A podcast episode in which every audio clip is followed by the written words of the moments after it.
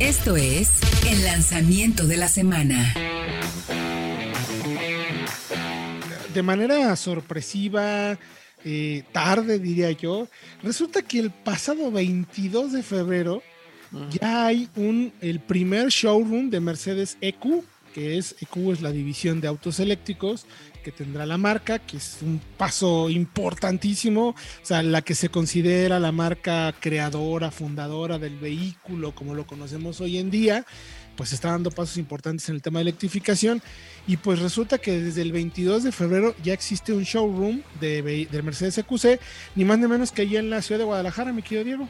Así es, aquí en la, en la agencia que está pegada a la Minerva, Eurostern, donde antes estaba el distribuidor de Smart, ahora ahí es la boutique de EQ, así que pues estaría bueno darnos una vuelta para conocerla este, en persona, la EQC 400 Formatic Sport con sus 408 caballos de fuerza y sus motores eléctricos que pues pintan bastante bien.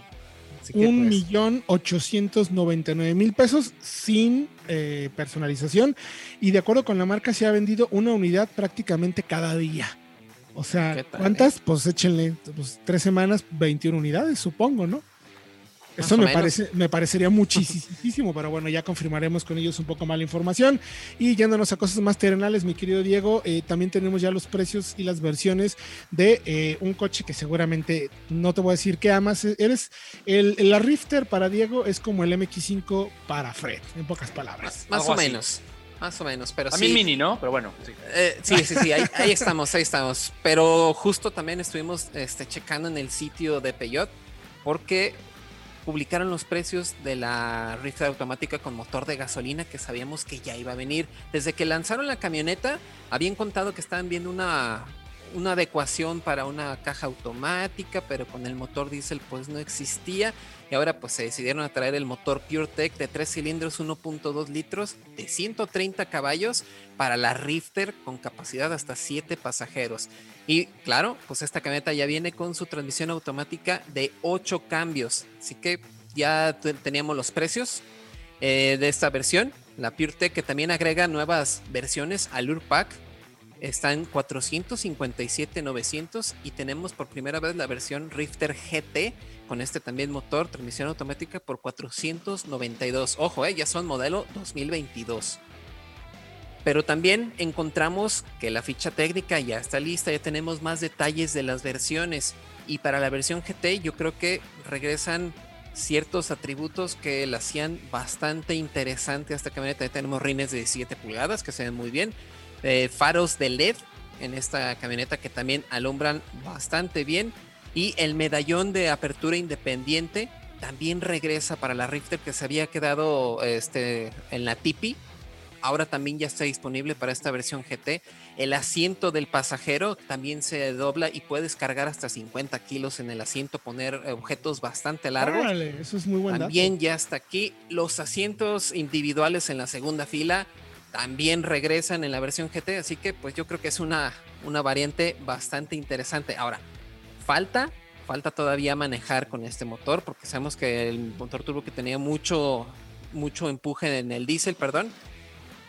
Pero Sí, en bueno, realidad era turbodiesel, era, era súper efectivo. La crítica muy- era, la crítica era una caja así es. solo de 5, ¿no? Manual de 5. Y manual, Manuales. que la gente quería en este coche una, una automática por Exacto. el confort. Le venía muy bien una automática, entendiendo las ventajas de todo. Ahora, eh, sabíamos que no se podía vender la versión automática porque no existía una caja automática acoplada al motor de al motor diésel, perdón, que, que ofrecían en México. Si llegaría la automática sería únicamente bajo la especificación del 1.2 PureTech, que justo ya llega, ¿no? Así, es. O tendrían que haber puesto el HDI más moderno que se vende en Europa, que es Que era- mucho que era más caro. muy- exacto, que era mucho Entonces, más costoso. Por eso, por ejemplo, también el 208, el 301 no tenían versión diésel automática por la misma razón. Ay, sí, sí, pues parece Sí. que así se va a quedar, ¿no? Ya no van a haber eh, versiones diésel de los, de los vehículos. El 208 parece que no va a tener, pero bueno, al menos aquí en la Rifter. Y pues bueno, viendo cómo se maneja eh, eh, esta camioneta y cómo este motor se desempeña en otros vehículos, yo creo que va a tener un desempeño bastante bueno. La marca dice, en una entrevista comentaron de que no, pues el consumo de combustible va a ser básicamente parejo, nada más con un andar un poco más refinado, entonces nos falta probarla. Pero pues ahí están, ahí están lo- los precios. Eh, ¿Puedes repetir los precios, mi querido Diego? Claro que sí, la Allure Pack con el motor de gasolina, transmisión automática, 457,900. Y después tenemos a la GT, 492,900. ¿Qué tal? Que Pues yo la me verdad- con la Lure Pack, ¿eh? Ya tiene 7 plazas, ya tiene el motor turbo, caja automática, por 457. Sí, además, además participa en un segmento que quizás está un poco menospreciado y lo entrecomillo. Ahí va a entrar seguramente la próxima, aunque no es un rival directo, va a entrar, por ejemplo, la Captiva de Chevrolet, que sabemos que va a llegar con siete plazas, un tamaño similar, que si bien está orientada más a un tema de SUVs, finalmente para mover siete personas vamos a tener ya muchas opciones. Vamos a tener esta gasolina automática, vamos a tener eh, lo que ofrecen, eh, por ejemplo, la Ertiga con la XL7, con un poco más de look de sub, lo que ofrece también Honda con la BRB, que si bien no es eléctrico, pero bueno, ahí está, y lo que también ofrece ahora, o lo que va a ofrecer la Captiva, que van a ser como estos tipos de SUVs o de camionetas eh, con siete plazas que van a estar como entre una sub subcompacta, entre una subcompacta o sí medio subcompacta compacta. O sea, va a ser una mezcla muy interesante y, y muchas de ellas, o por lo menos la veo muy rival directo en el sentido de configuración mecánica y espacio de lo que podría tener una captiva, que sabemos que va a llegar con motor turbo, por ejemplo, ¿no? Y también la Captiva va a costar seguramente lo mismo, va a estar en ese rango de precios. Hablabas de Ertiga y de BRB. Sí, Exacto. pero esas están por debajo de los 400. Están muy Aquí por por, debajo, es precio están correcto. además clavadísimas. Eso, eso tienes razón. Y bueno, a- a- por el momento ya no tenemos Caddy de pasajeros, que eso sería un rival completamente este, Clavado. enfocado, clavado. Pero esperamos que la nueva generación, que también pinta muy bien, pues llegue pronto a nuestro país y también regrese con la versión de pasajeros que en un principio nos hicieron sufrir un poco con eso.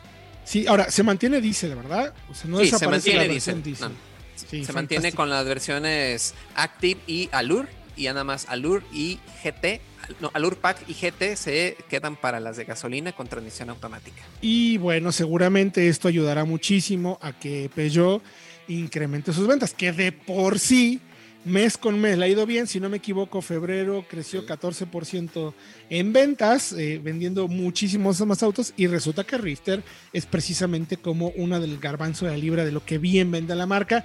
Ahora con la opción de gasolina, vamos a ver, porque además no me parece costosa, Es que honestamente. además es única. digo, ¿eh? O sea, realmente Exacto. sí tiene competencias similares, pero por enfoque no hay otra en el mercado. Estaba la Caddy, ya no, lo, ya no la hay. La Caddy Sí. no tenía motor diésel. No, no tenía motor diésel. Ah, otra novedad importante que mucha gente también va a agradecer es que ahora las ventanas de las plazas traseras ya se bajan y son eléctricas. ¿Qué tal, eh? Ah, no, Ahora es llevamos por ahí. A la, a- de México a Guadalajara, a la posada, lo- nuestros compañeros que iban atrás, ¿cómo se quejaron? es que quiero abrir la ventana. Tienes el aire, a ver. Pero sí, buen, buen Sí. detalle. Ese es un buen detalle. Es buen detalle. Exacto. Y bueno, les invitamos a que vayan a www.autologia.com.mx para que chequen toda la información, todos los detalles.